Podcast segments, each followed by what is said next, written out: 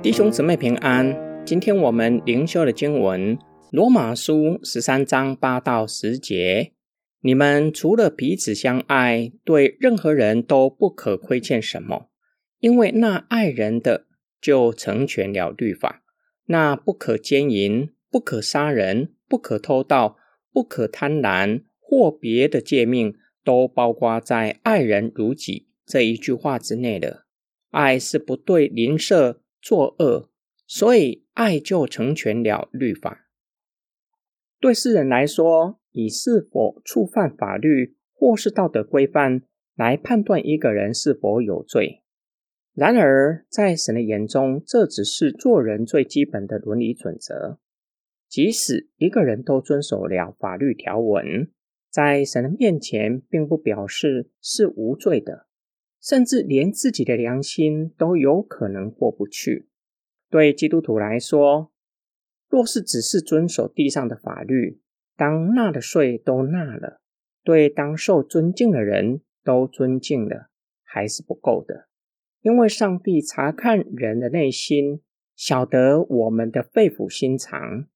上帝要求我们的，不只是字句上的条文，更是要我们以爱神爱人的心来遵守上帝的命令。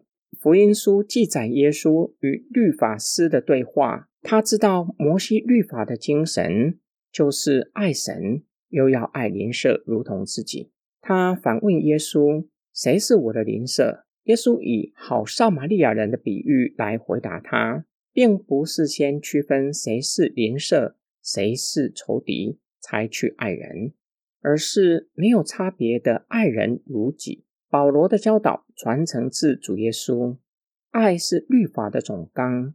甚至要认定在爱的命令上是欠债的，欠爱人的债，以此实践爱人如己的命令，偿还爱人的债。保罗进一步的说明什么是爱。保罗以消极的命令来做说明，就是不去做有害邻舍的事。这是我们对爱邻如己最初阶的解释，正如同遵守律法一样。都只是最基本的要求。哥林多前书十三章，保罗教导我们关于爱的积极面，所以爱就成全了律法。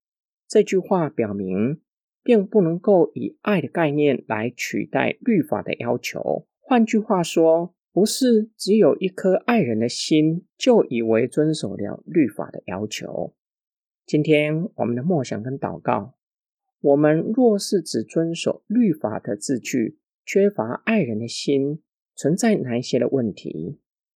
从保罗的教导来思想，我们对邻舍的爱，在哪一些方面，很显然的，我们是有亏欠的。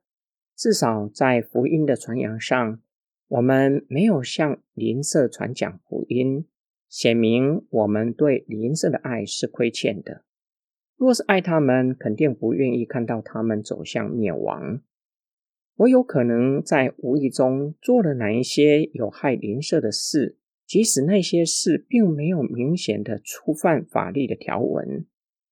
我们一起来祷告：爱我们的天父上帝，你救赎我们，透过圣灵更新我们的生命，又赐给我们爱的诫命，叫我们透过学习遵行你的命令。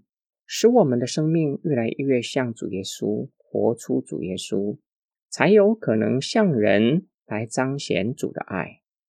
主啊，我们对人的爱是有亏欠的，求你帮助我们，可以跨越种族的界限，让我们可以发自内心真实的爱人如己。我们祷告是奉主的名，阿门。